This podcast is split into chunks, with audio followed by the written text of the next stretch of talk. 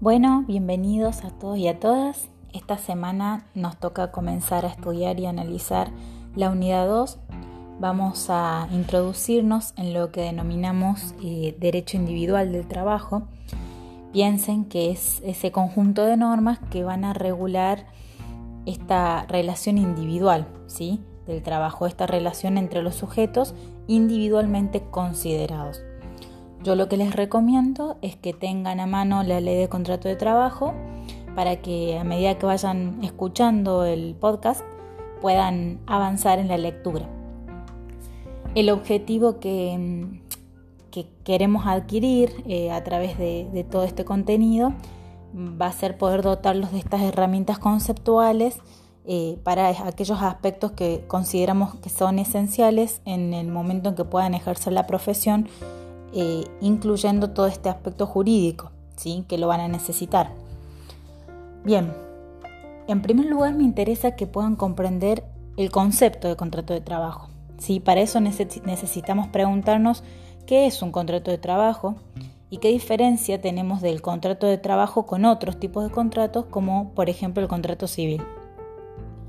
Sabemos que el contrato es un acto jurídico, ¿sí? donde dos o más partes manifiestan esta voluntad, este consentimiento para poder regular, crear, modificar las relaciones jurídicas patrimoniales.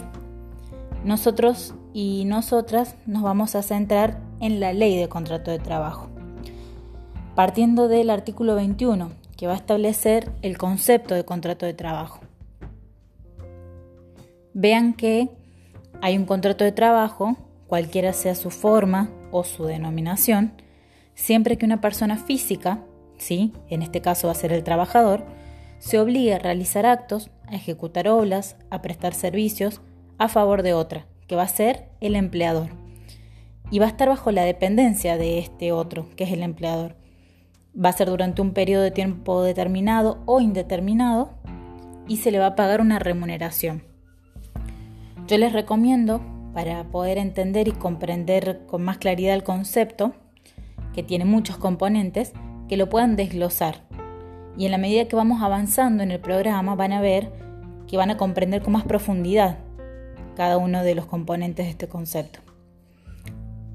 El contrato de trabajo, como dijimos antes mencionando el concepto de, de contrato en general, es también un acuerdo de voluntades, pero se diferencia del, por ejemplo, los contratos civiles en dos aspectos que consideramos fundamentales. En primer lugar, hay una desigualdad jurídica entre los contratantes. ¿Qué quiere decir esto? Van a ver que en el contrato de trabajo los sujetos no se encuentran en pie de igualdad, porque el derecho individual del trabajo contiene una serie de normas y principios, que son los que ya estudiaron en la unidad 1, que vienen a regular esta relación de los sujetos, justamente porque no se encuentran en un pie de igualdad. Trabajador y empleador no están a la par. ¿sí? En segundo lugar, se diferencian por una inexistencia o disminución de la autonomía de la voluntad. La autonomía de la voluntad encuentra ciertos límites en el orden público. Los trabajadores vienen a aceptar una relación de subordinación o dependencia, que ya les voy a explicar más adelante qué significa, que los coloca a disposición del empresario o del empleador, que es quien le va a dar órdenes, ¿sí? Y quien el trabajador tiene el deber de obedecer. Esta es la principal característica del contrato de trabajo. Vamos a tener que avanzar, dicho todo esto, en lo que denominamos también la relación del trabajo. Y acá voy a hacer una pausa porque en el programa ustedes van a ver que les pedimos analizar lo que es el contrato de trabajo y la relación del trabajo. Van a ver que el concepto está contenido en el artículo 22 de la ley, léanlo, ¿sí? Para que les simplifique la cuestión, la relación del trabajo, la relación de trabajo, es una situación de hecho. ¿sí? Esta situación de hecho, concretamente, manifiesta la relación de dependencia. Por ejemplo, para que lo tengan más claro, Raúl Altamira Gijena ¿sí? explica que para la ley de contrato de trabajo, la diferencia entre contrato y relación va a radicar en que el primero, o sea, el contrato, el trabajador se obliga, ¿sí? hay una obligación, es decir, yo acuerdo y me obligo a realizar determinadas obras, servicios, actos. Mientras que en la segunda, es decir, en la relación, el trabajador realiza el trabajo efectivamente. ¿Ven? Es una situación de hecho. Algunas corrientes doctrinarias, sin embargo, los asimilan al contrato de relación del trabajo, eh, hacen, eh, consideran que se trata de lo mismo, que es similar. No obstante, van a ver que hay una presunción en el artículo 23 de la ley que establece que el hecho de la prestación de servicios, es decir, prestar servicios, hace presumir la existencia de un contrato de trabajo. Por eso es importante ver las diferencias conceptuales y cómo cuando efectivamente estamos prestando servicios, y vamos a ver más adelante qué características tiene que tener esta prestación de servicios, hay una presunción muy fuerte del artículo 23 que nos hace entender que puede existir un contrato de trabajo. Ahora nos preguntamos, ¿puede existir un contrato sin relación de trabajo? Insisto, ¿puede existir un contrato sin relación de trabajo? Bueno, sí. Y les pongo dos ejemplos claros. Uno, hagamos de cuenta que lunes 20 de abril, Juancito Pérez y la empresa, no sé, X, celebran un contrato de trabajo que recién el 2 de mayo pactan que comience a ejecutarse. Tenemos por un lado el contrato de trabajo celebrado el 20 de abril y por otro lado la relación del trabajo que comienza a ejecutarse el 2 de mayo. ¿Sí? Vean aquí esta dualidad. Otro ejemplo clásico es, a ver, supongamos, tienen una entrevista con una empresa ustedes. Van a la entrevista, acuerdan que van a comenzar a trabajar el lunes, por ejemplo a las 8 de la mañana.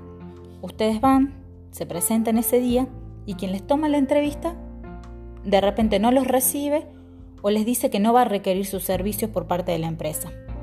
O por ejemplo niega la existencia de la contratación, que suele pasar. En este caso el contrato se produjo, si ustedes en la entrevista ya pactaron las condiciones, ya convinieron realizar determinadas cuestiones que iban a comenzar en determinado horario, que iban a tener determinadas tareas. Lo que no se produce es la relación de trabajo, no se presenta esta situación de hecho. Lean por favor el contrato de trabajo, em, perdón, los efectos del contrato de trabajo sin relación de trabajo. Esto está en el artículo 24, ¿sí? Y para finalizar, como a modo de conclusión de esta primera parte, Raúl Altamira Gijena explica un poco la estructura de este vínculo laboral siguiendo en esta diferencia relación y contrato. Explica que para la ley de contrato de trabajo hay dos clases de vinculación en este derecho del trabajo. Una va a ser mediante el acuerdo de voluntades, ¿sí? este acuerdo que sea expreso o tácito, que es el contrato de trabajo. ¿sí? Y dos, es el ingreso al establecimiento y la ejecución efectivamente de las tareas o la prestación efectiva y concreta del servicio, omitiendo un acuerdo previo. Esto es la relación de trabajo.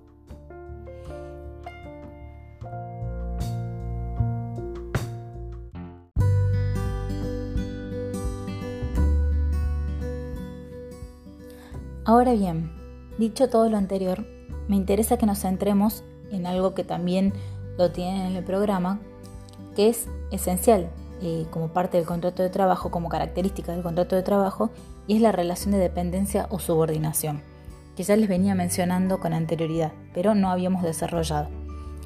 El trabajador protegido por la ley de contrato de trabajo, y por supuesto el derecho individual del trabajo, es el que presta su actividad personal a cambio de una remuneración. ¿Y por qué hago hincapié en lo personal? Porque el trabajador no puede enviar a alguien a trabajar en su lugar. Si el contrato de trabajo se realiza, que lo van a ver también más adelante, entre los sujetos que son el empleador y el trabajador. Es un contrato de tipo personal. El trabajador a su vez comienza a prestar su actividad en una organización ajena, bajo el riesgo de otro, y no asume los riesgos económicos de la empresa o el empleador para el que trabaja está sometido, y esto es una de las cosas más importantes, a la directiva o las instrucciones de quien lo contrata. La subordinación tiene tres aspectos. Uno, que es la principal característica para configurar la dependencia, que es la subordinación jurídica. Aquí consideramos que, bueno, hay una posibilidad jurídica, porque la ley así lo estipula, de que el empleador dirija el empleo, en el empleo perdón, la conducta del trabajador, ¿sí? siempre teniendo en cuenta, por supuesto, los objetivos de la empresa. El trabajador está sometido a las facultades que tiene el empleador de organización, de dirección, de control y de poder disciplinario. Esto lo vamos a ver más adelante con profundidad, pero ustedes tienen que saber que por ley el empleador tiene estas facultades. Y por eso el trabajador debe cumplir. Por ejemplo, un horario, hacer determinadas tareas, trabajar en un área específica. En segundo lugar, hablamos de la subordinación técnica. Hay una dependencia, dijimos, de tipo personal. ¿sí? El trabajador debe realizar las tareas de acuerdo a las especificaciones técnicas que le realiza el empleador. Ejemplo, modo de realizar una tarea determinada. Acá lo que les recomiendo es que lean el artículo 86 de la Ley de Contrato de Trabajo. Es el claro ejemplo de la subordinación técnica. Y finalmente, hablemos de la subordinación económica. El trabajador no recibe de forma directa el producto de su trabajo. Y como dijimos antes, no comparte tampoco el riesgo de la empresa. Para el empleador, fíjense, hay una apropiación del resultado del trabajo prestado por el trabajador y para el trabajador hay una percepción del salario a cambio de su esfuerzo personal, que puso a disposición por supuesto para el empleador.